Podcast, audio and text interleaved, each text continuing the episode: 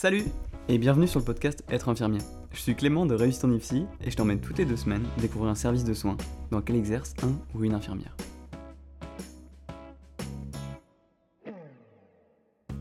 Cet épisode sur la réanimation avec un très bel invité, je suis fier de t'annoncer qu'après des mois de travail, mon site réussitenifc.fr est désormais en ligne. Tu y trouveras des fiches de révision complètes relues par mon équipe de professionnels, de nombreux QCM interactifs à chaque fin de cours, mais surtout l'intégralité des cours en version audio. D'ailleurs, tu peux dès à présent télécharger gratuitement sur le site un livre que j'ai écrit pour tous les étudiants infirmiers, le guide ultime pour réussir ton IFSI. Tu y trouveras justement de précieux conseils pour réussir ton IFSI. En tout cas, merci pour ta confiance, parce que vous êtes de plus en plus à écouter le podcast, et ça m'encourage vraiment à vous faire des épisodes les plus qualitatifs possibles. Allez, c'est parti pour l'épisode du jour. Bonjour à tous, bienvenue dans un nouvel épisode de Être infirmier. Aujourd'hui, on se retrouve avec Louis pour l'épisode Être infirmier en réanimation polyvalente. Bonjour Louis. Salut Je te souhaite la bienvenue dans l'épisode, je te laisse te présenter. Donc, bah écoute, tout dit, je m'appelle Louis, je suis infirmier en réa, donc en réa polyvalente, en réa chir polyvalente, où on a la chance de faire beaucoup de cardio, et également de la salle de réveil, du déchoc et de l'USC. C'est un gros service. Et à côté de ça, je tiens une chaîne YouTube qui s'appelle Un homme en blanc, qui vient en aide aux étudiants infirmiers et aux nouveaux diplômés. Et du coup, alors est-ce que tu peux nous parler un peu de ton parcours professionnel? Donc, euh, mon parcours professionnel infirmier, il a commencé tard, parce qu'en fait, moi, c'est une reconversion professionnelle. Euh, j'ai été diplômé 4 ans maintenant, à peu près. Et euh, donc, j'ai commencé très rapidement, très brièvement, par de la NPR, de la médecine physique réadaptation. Ça m'a moyennement plu. Du coup, au bout de 3 mois, je suis parti directement en réanimation. La première, c'est une réanimation poly, principalement médicale. Que euh, je suis resté un an et demi, deux ans. Et, et là, ça y est, j'ai changé. Je suis depuis euh, un peu plus d'un an dans une réa. Une réa plus euh, axée chir, une grosse réa. Donc euh, aujourd'hui, on va parler de la réanimation, euh, particulièrement de là où tu exerces la réanimation polyvalente. Est-ce que déjà pour nos auditeurs, tu peux expliquer du coup ce que c'est la réanimation, ce qu'on appelle polyvalente? La réanima- En fait, on, va, on peut séparer la réanimation en plusieurs, euh, en plusieurs versants. Il y a la réanimation médicale ou la réanimation chirurgicale. Et la réanimation polyvalente, c'est celle qui mixe un petit peu les deux. C'est celle qui est capable, enfin, capable, qui est susceptible de prendre plusieurs spécialités en même temps. Qui est un petit peu touche à tout, en fait. C'est vraiment ça. Rapport à une réa chir qui ne va prendre quasiment que des postes blocs ou une réa med euh, qui ne va pas prendre justement de bloc. Alors comme je disais, euh, on n'a jamais abordé la réanimation et c'est un sujet qui attire vraiment les étudiants. Euh, c'est quoi la principale particularité de la réanimation? La réanimation, il faut comprendre que c'est un service où en fait on a un patient, une patiente, euh, qui a une, défaillance viscérale. Ça veut dire quoi? Ça veut dire que tu as un organe, et notamment un organe noble en général, qui ne fonctionne plus. Et euh, typiquement, si c'est le cœur, bah, c'est chiant. C'est compliqué de vivre sans ton cœur. Un organe défaillant entraîne systématiquement une défaillance des autres organes. En fait, euh, c'est une course contre le temps, c'est-à-dire qu'il faut réussir à rattraper le plus vite possible ce qui ne fonctionne pas, à compenser ce qui ne fonctionne pas, à accompagner le patient le temps de, des fois, prendre le relais sur l'organe pour que ça marche. Typiquement, un patient qui n'est plus capable de respirer seul, hein, on a pu le voir euh, récemment avec tous les Covid, si les poumons ne sont plus capables de faire efficacement leur job, eh ben, on va, grâce à des machines principalement, grâce à des traitements, prendre le relais pendant un temps sur les poumons, jusqu'à ce qu'on arrive à peu près à, ce que le patient arrive à récupérer, puis euh, au fur et à mesure à faire sortir de réanimation quand il a récupéré justement. Et à éviter cette cascade de défaillance. Parce que si les poumons ne marchent pas, enfin, si le cœur ne marche pas, ça atteint les reins, ça va atteindre le foie, ça va atteindre les poumons, pas vivre sans tout ça. Ça, ça paraît évident, mais Mais c'est important de le rappeler. c'est ouais, bon de le rappeler, puis ça arrive super, super vite. Voilà, le but de la réanimation, c'est ça, c'est arrêter tout de suite ce qui tue, ralentir en tout cas le plus possible, prendre le relais sur le corps le temps que la personne récupère, et l'accompagner justement dans sa ré- dans sa récup. C'est super bien expliqué. Et du coup, toi, euh, dans ton quotidien, que- quelles sont un peu les pathologies que tu peux être amené à croiser euh, Alors, je suis dans une réa euh, principalement axée quand même sur de la cardio, beaucoup de cardio et des polytraumatisés, donc accidentés de la route principalement. La cardio, en fait, c'est bah, toutes les personnes qui ont une, qui sont ce qu'on appelle un choc cardiogénique, la plupart, c'est-à-dire qu'en gros, le cœur n'est plus capable de faire son job. Il est plus capable de faire son job parce qu'il est trop vieux, parce parce qu'il y a une malformation euh, génétique, parce que euh, va avoir aussi des atteintes des gros vaisseaux, typiquement les dissections aortiques, c'est-à-dire qu'à un moment, l'aorte, qui est le gros vaisseau qui distribue le sang au corps, n'est plus étanche. voilà. Pour faire très simple, et le but du jeu, c'est justement de réussir à prendre en charge ces patients le plus vite possible pour rendre de nouveau l'aorte étanche, par exemple, pour pouvoir continuer à avoir le sang juste qui circule dans ton corps. C'est principalement ces pathologies-là. Après, on va, ce que tu disais, les polytraumatisés, c'est des personnes qui sont fait shooter, sur, shooter par des voitures, par le métro, parce que je suis en région parisienne, des personnes qui ont des gros accidents de travail, typiquement avec accident de chantier, quand bah, il a, il y a pas si longtemps, il y a une scie circulaire qui, était, qui avait dérapé, qui avait, attaqué la jambe, ou des trucs comme ça. C'est ça. Là, encore une fois, bah, tu vois, le, le problème, c'est pas tellement un organe qui défaille, euh, là, c'est que tu es en train de te vider de ton sang. T'as plus de sang, t'as plus de vie, pour réussir à arrêter le saignement rapidement. Après, voilà, c'est beaucoup de pathologies congénitales également euh, qu'on va avoir. Et toutes les pathologies associées, parce que si le cœur déconne, ça fait déconner tous les autres organes, principalement les reins. Pathologies rénales associées aussi. Et du coup, c'est quoi le parcours patient euh, Comment ça se passe une arrivée en réanimation et, un départ? Alors, il va y avoir deux grands types d'arrivées. Euh, je parle de mon service. Alors, deux grands types euh, d'arrivées. L'arrivée programmée, plus ou moins programmée, on sait qu'il y a une défaillance du cœur, par exemple. Typiquement, un patient qui a un attente de greffe.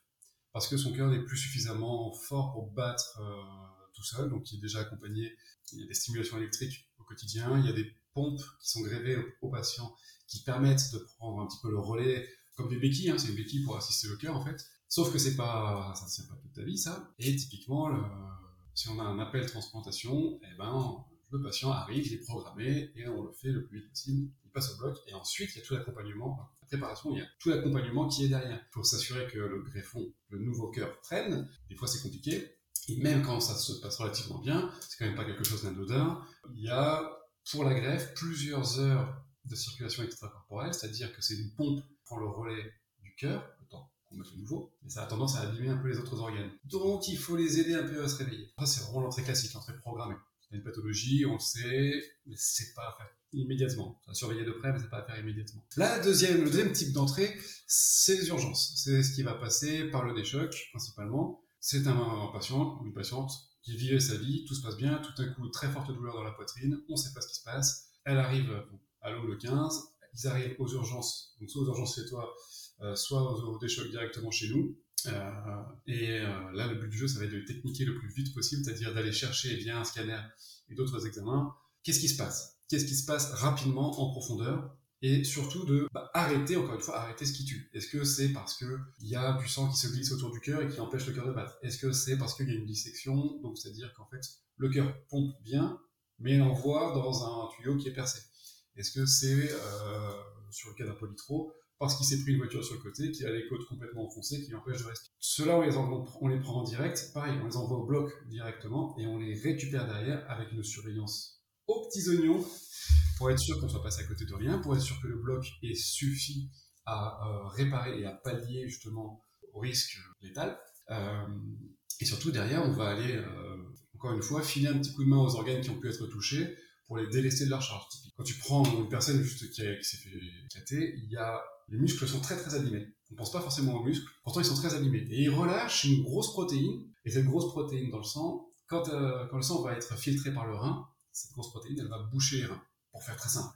Elle va flinguer les reins en fait. Parce que, tout simplement, tu t'es pris une voiture, tu as abîmé tes muscles, ah j'ai rien cassé, très bien. Et ouais, en fait tes reins vont prendre très cher. Et du coup, il va falloir qu'on supplante un petit peu les reins pendant un temps. C'est un exemple parmi d'autres. Ça permet de faire une belle transition sur justement euh, tous les soins que tu peux réaliser en étant infirmier en réanimation. Tu parlais justement de remplacer les reins. Donc euh, c'est vrai qu'en réanimation, c'est peut-être un des seuls services, en dehors des services spécifiques comme l'hémodialyse par exemple, où on va pratiquer la dialyse, tu me diras si je me trompe. C'est une bonne question, c'est vrai que, bon la dialyse évidemment, euh, c'est moi dialyse. Ah non, la néphro, la néphro doit pas mal dialyser je pense. La néphro, mais après c'est vrai que bah, le problème c'est que c'est quelque chose qui demande une surveillance, qui demande de la place, ce qu'il n'y a pas forcément euh, dans les autres services. Parce que même s'il y a de la place, c'est pas forcément le temps quand tu as 15 patients, tu n'as pas forcément le temps de gérer ta dialyse. Euh, l'avantage de la réanimation, c'est qu'on n'a que 2 à 3 patients par infirmier. Certes, c'est plus confortable dit comme ça, c'est aussi juste pensable de faire plus, parce que quand, tu dois commencer à gérer plus de patients et plus de machines, euh, tu t'en sors pas en fait. Et du coup, alors est-ce que tu peux nous parler un petit peu des soins que tu peux être amené à réaliser en tant qu'infirmier en réanimation? La réanimation, c'est quelque chose qui, moi, qui me plaît, parce que je trouve que c'est très complet. Ça peut aller des soins de confort de base, d'hygiène, qui sont hyper importants, alors, je dis pas que je dis pas ça de manière, oui, les soins d'hygiène c'est important, attention les ESI, il faut être bien? Non, non. Quand quelqu'un ne bouge pas pendant des jours dans son lit, chaque pli de drap provoque potentiellement un escar. Si tu le laisses un petit peu macérer dans son jus, escar. Et des escars, ça veut dire ta récupération plus longue. Ça veut dire des plaies après. Et ça veut dire pour toi plus de travail, de toute façon. ça veut dire potentielle infection, voilà. Donc les soins de base, c'est ça déjà. Ensuite, effectivement, on va commencer à partir sur des choses qui sont un peu plus Instagrammable, toutes les machines, qu'effectivement on en parlait tout à l'heure, la ventilation artificielle, donc soit par l'intubation, soit par la ventilation non invasive, soit par les soins trachéaux. la circulation, on parle de la dialyse aussi, donc la dialyse, effectivement, on va venir filtrer le sang via une machine qui s'appelle la dialyse.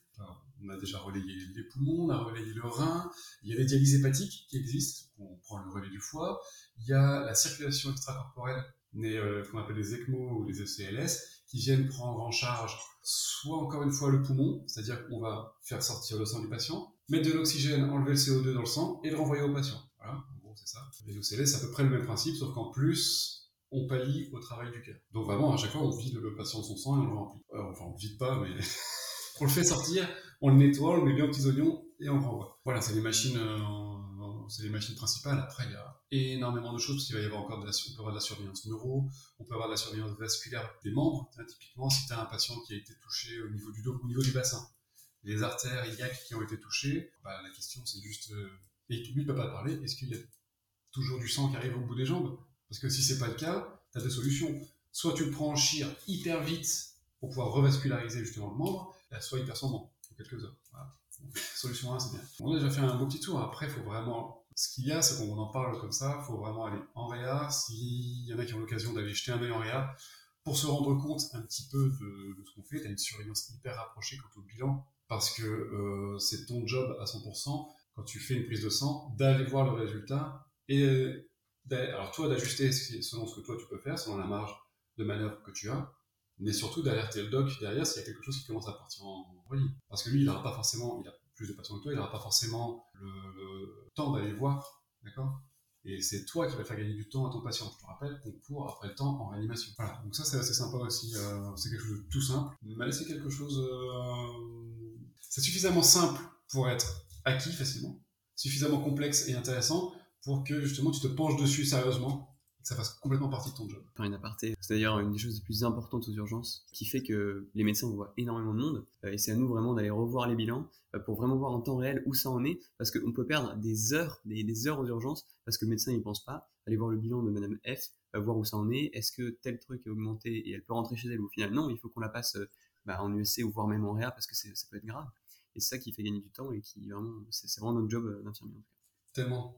En fait, c'est ça quand tu, fais une prise de sang, quand tu fais un examen, tu poses une question. Qu'est-ce que c'est?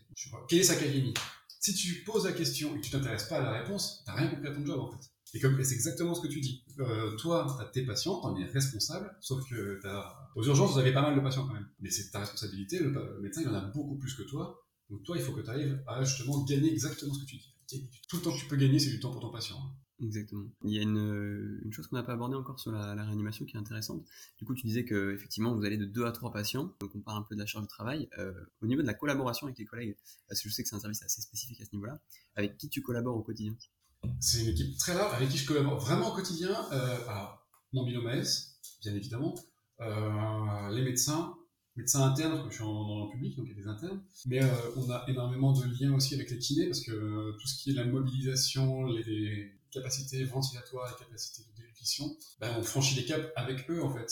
Euh, c'est eux qui vont te dire, euh, qui vont te donner des feux verts ou qui mettre des drapeaux rouges pour attends là on est trop tôt, trop tard, machin. C'est difficile des fois de faire la différence entre une personne qui est fatiguée mais qu'on peut pousser pour avancer et une personne qui est fatiguée et qu'il faut, à faut foutre la paix parce que sinon on va faire pire que mieux. Euh, les psychologues, on a beaucoup de travail avec les psychologues parce que en partie pour les familles, pour la gestion des familles, et euh, en partie aussi, enfin, en grosse partie pour les patients eux-mêmes, parce que c'est quand même pas anodin de te retrouver dans un service de réanimation. Il y a beaucoup de patients qui perdent le rythme jour-nuit, parce qu'en fait, juste il y a la lumière quasiment tout le temps, même si la nuit on essaie de baisser, il y a toujours du bip, il y a toujours euh, du bruit, il y a toujours du mouvement à côté. Bah, tu te retrouves dans un environnement qui est quand même insécure, parce qu'à côté de toi, si tu entends du bruit dans une chambre à côté parce que le patient dévisse, il y a de quoi flipper, euh, ça fait mal, quand tu t'es fait intuber, même si euh, tu as des patients qui sont intubés réveillés, il bah, faut supporter un petit peu la ventilation comme ça. Faut supporter d'avoir un tube qui va dans la gorge et qui souffle dans les poumons. Euh, tu as des catheters, tu as des fils dans tous les sens, tu peux pas bouger, et on, même si on essaye d'y aller le plus positivement possible, même si on essaie d'y aller le plus diplomatiquement possible, bah, tu as quand même des patients qui sont sur le fil, quoi. On, leur explique, bah, ton cœur il marche plus en fait, là, c'est ces machines-là qui font marcher ton cœur. Bah, faut être serein en fait pour accepter ça. Donc le psychologue, on taffe vachement avec eux. Et puis on, bosse pas mal aussi avec nos collègues, euh, nos collègues des autres services en fait. Ah bah, typiquement, euh, collègue de gastro hier qui, qui m'a filé pour faire, filé un coup de main pour faire un pansement de stomie. J'avais jamais vu une stomie aussi. Ouais, sans mentir. J'ai jamais vu une stomie comme ça. Alors faut voir que moi j'ai la vidéo hein, par rapport à vous, mais euh, Louis est en train de me faire un beau cercle bien grand avec ses mains.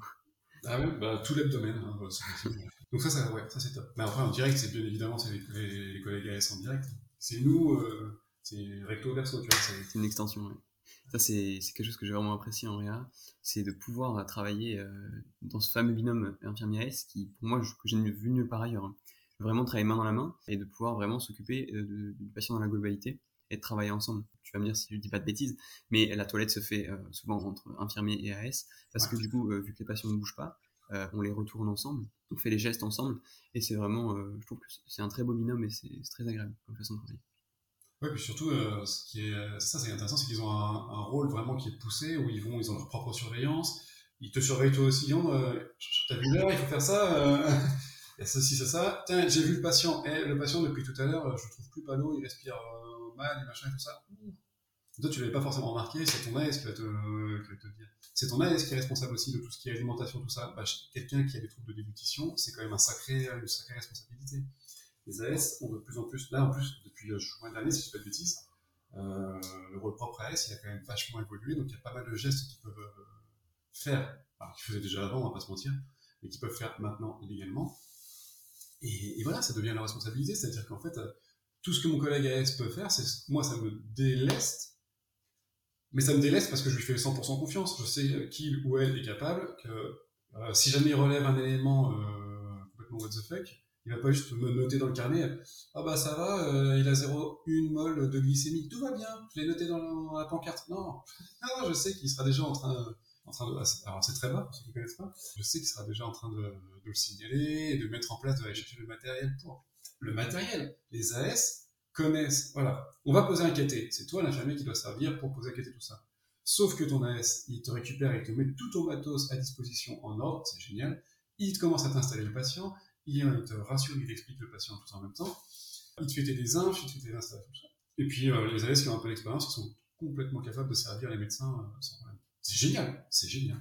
Un point qu'on a, enfin, pour clore un petit peu le, les soins techniques, c'est vrai qu'on n'a pas abordé le fait que, euh, est-ce que tu peux rapidement essayer d'expliquer un petit peu, euh, parce que c'est vrai que la plupart des patients, tu me diras si je me trompe, mais, mais sont intubés en réanimation et sont souvent euh, sédatés en tout cas, mmh. et c'est l'infirmier qui gère tout ça. Comment ça se passe Parce que du coup, vous êtes amené en réanimation à, à, utiliser beaucoup plus de drogue que nous, même aux urgences et dans tous les autres services. Comment ça se passe un petit peu tout ça?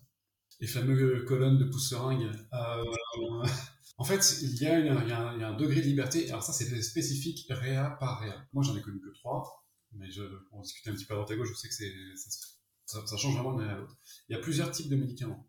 Il y a, euh, donc vraiment, tu parlais des sédations. Même dans les sédations, dans les sédations, il y a l'antalgique, il y a euh, différents types, mais en gros, selon les réanimations, il y a des endroits, bah, on n'a pas le droit de toucher. Pas de prescription, tu touches pas. Il y a des réanimations où on va te dire, écoute, tu as le droit de toucher à certains médicaments, par exemple la noradrénaline aussi euh, pour gérer la tension, tu as le droit de toucher, mais dans un certain gap, et à partir du moment où tu passes un cap, euh, tu relèves, c'est-à-dire si tu mets beaucoup plus ou si tu mets beaucoup moins, il y a un moment où tu vas passer un coup de fil au médecin. Et puis il y a certaines euh, réanimations où on va te dire objectif, objectif de tension, temps, entre temps et temps. Tu, tu débrouilles. Tu vis ta vie, le médecin dit moi je veux une tension à temps, tu te débrouilles. Ou je veux que le patient il soit sédaté, mais pas trop profond qui soit euh, sur une échelle qui va de 0 à 5, en gros, qu'il aille à 3. Et il est sélecté, mais entre autres. Ça, c'est assez sympa parce qu'effectivement, ben, le truc, pour que le médecin te fasse confiance, il faut que tu fait un peu tes preuves avant, c'est-à-dire qu'il faut que tu connaisses le médoc, il faut que tu connaisses les effets indésirables, mais surtout, entre les effets indésirables papier et les effets indésirables dans le lit, c'est pas tout à fait la même chose.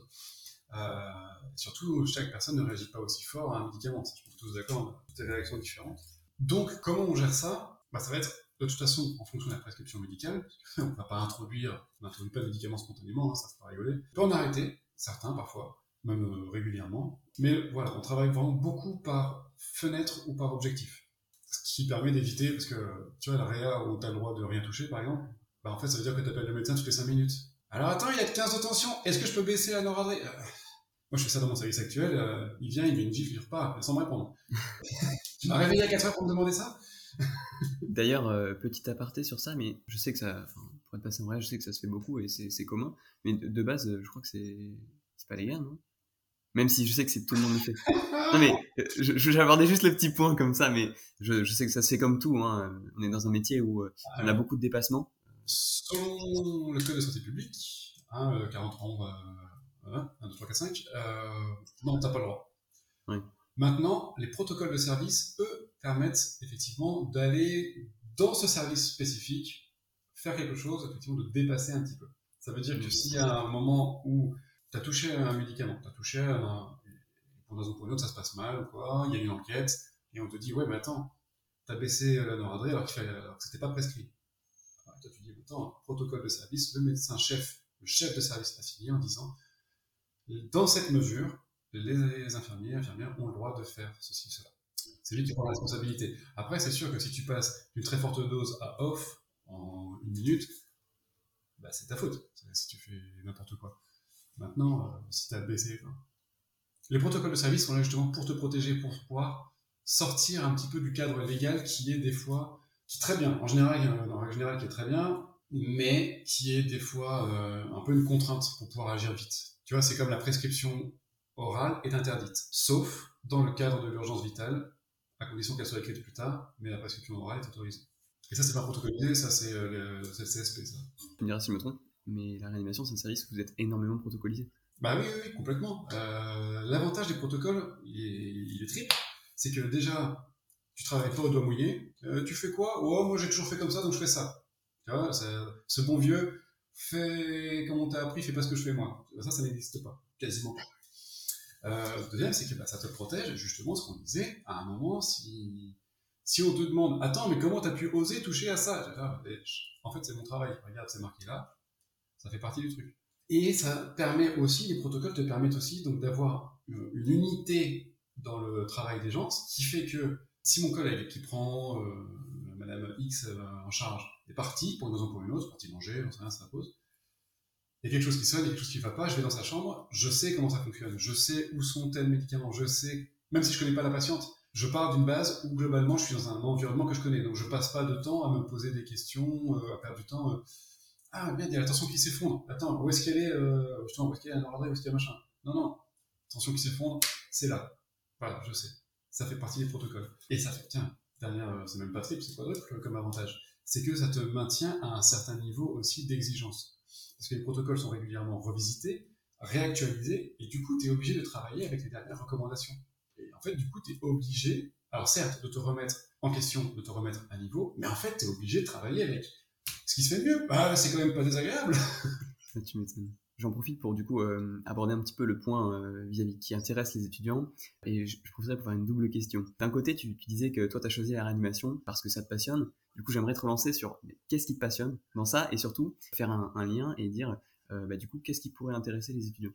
Alors, pourquoi j'aime la réanimation? Parce que je trouve que c'est un des services les plus complets. Un des services où tu touches à tout et où tu es le plus autonome.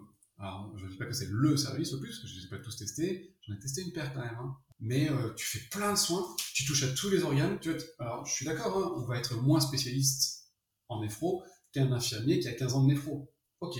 Et moins spécialiste, c'est la même chose qu'en neuro. Ok. Mais on touche à tous les systèmes, on touche à tous les organes quand même. On va faire de la neuro, de la cardio, de la pneumo, euh, de l'hépato, de la néphro, de l'onco. Et ça fait beaucoup de mots en. Donc, même si on n'est pas les meilleurs, on est obligé d'être à peu près bon sur tous les systèmes.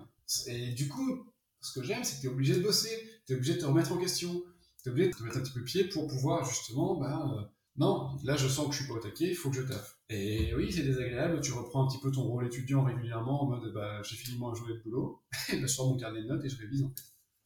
Et c'est pas que moi, hein, ça les gars, c'est toutes les infirmières, toutes les infirmières euh, de Réa.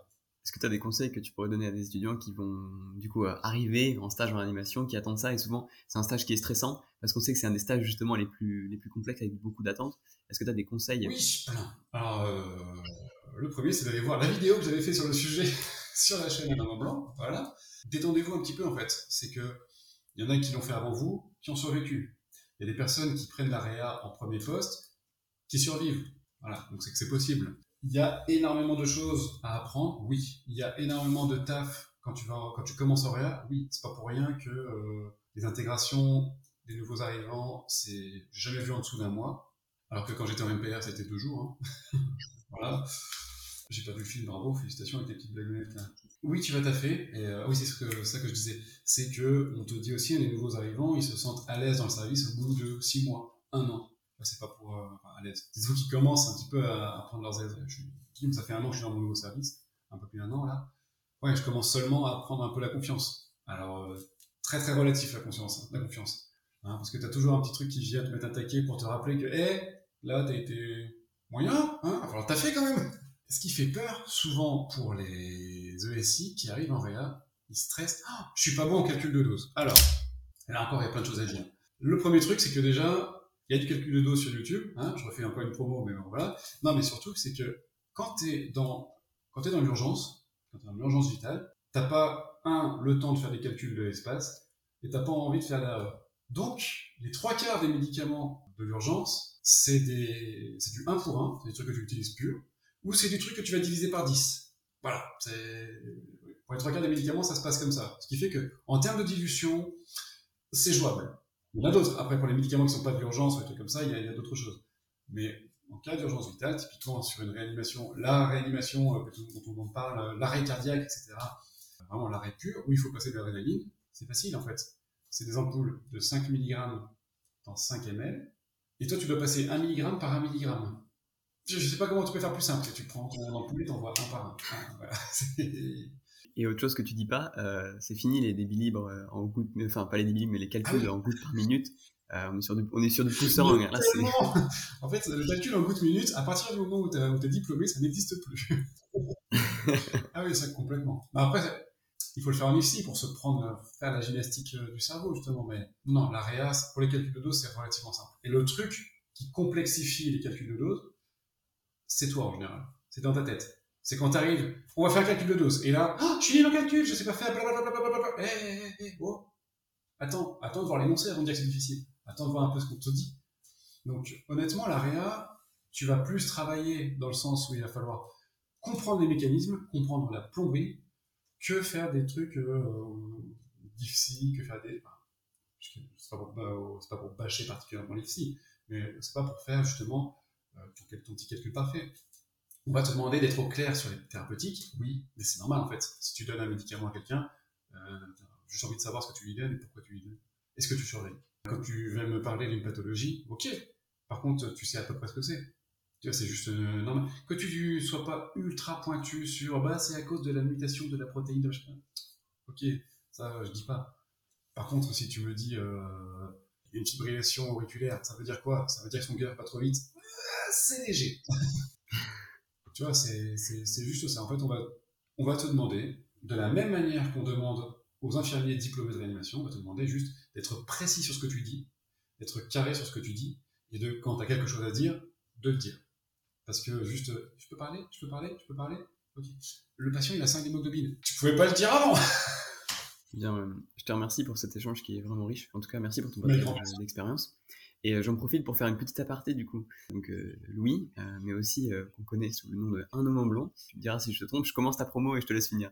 t'as, as un compte Instagram et surtout une chaîne YouTube. C'est là que moi je t'ai connu personnellement. Donc le concept d'un homme en blanc, c'est de l'accompagnement justement pour les ESI et pour les jeunes diplômés. C'est des cours clés en main, c'est-à-dire c'est des fiches mémo sur des thèmes précis, clés en main, c'est-à-dire qu'en 15 minutes, on aborde soit une pathologie, soit une famille médicamenteuse. On a même fait de la pratique. C'est très élagué. C'est-à-dire que moi, en gros, ce que je cherchais quand j'étais à l'IFSI, c'est oh là là, j'ai un truc dans 5 minutes, je sais pas, euh, je sais pas. Les bouquins, ouais, mais attends, il y a 50 000 pages, j'ai pas le temps. Euh, euh, les, fiches en ligne, ouais, alors des fois c'est bancal, c'est écrit par machin qui il fait une faute par ligne, je suis pas sûr. Tac, là j'ai essayé de mettre en place. En 15 minutes, je comprends la pathologie, je comprends maintenant, je comprends les aboutissants, je sais ce que j'ai à faire en service. Voilà saupoudrer un petit peu de calcul de dose, et, euh, là-dessus, normalement, tu as de quoi fait. Et puis le côté Instagram, c'est en plus du côté euh, réactivation mémoire, avec les quiz, euh, avec des fiches mémo encore, des fiches plus visuelles, et plus d'interaction avec les photos. En tout cas, je te félicite pour le travail que tu fais sur YouTube, c'est super intéressant. Merci. Et vraiment, allez voir la chaîne YouTube Un homme blanc, c'est vraiment très abordable. Et c'est ça que je pense que c'est ce que tu as essayé de faire, et c'est très réussi en tout cas. Et eh ben merci beaucoup. en tout cas, ça marche pas mal. Très bonne journée. Merci bien pour ton invitation. À plus. Si t'es encore là, c'est probablement que le podcast t'a plu.